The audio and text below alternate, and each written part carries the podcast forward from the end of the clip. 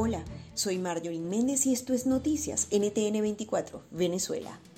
Cuatro nuevos fallecidos por COVID-19 en las últimas horas, en las que además se detectaron 317 contagios para un total de 8.010. Dos fallecidos se reportaron en Táchira, uno en Zulia y otro en Lara.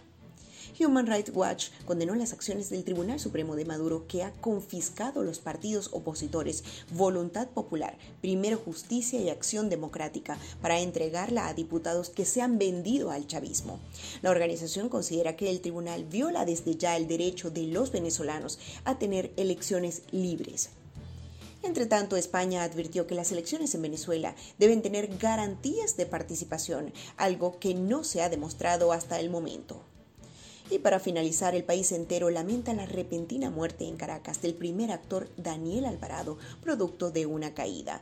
El mundo artístico y el público en general inundaron, inundaron las redes sociales de mensajes de agradecimiento por entretener al país en la pantalla grande y chica de la época de oro venezolana.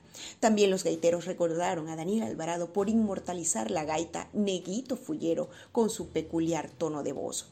En nuestra cuenta en Instagram, el último video que su hijo cantando gaitas el pasado mes de mayo.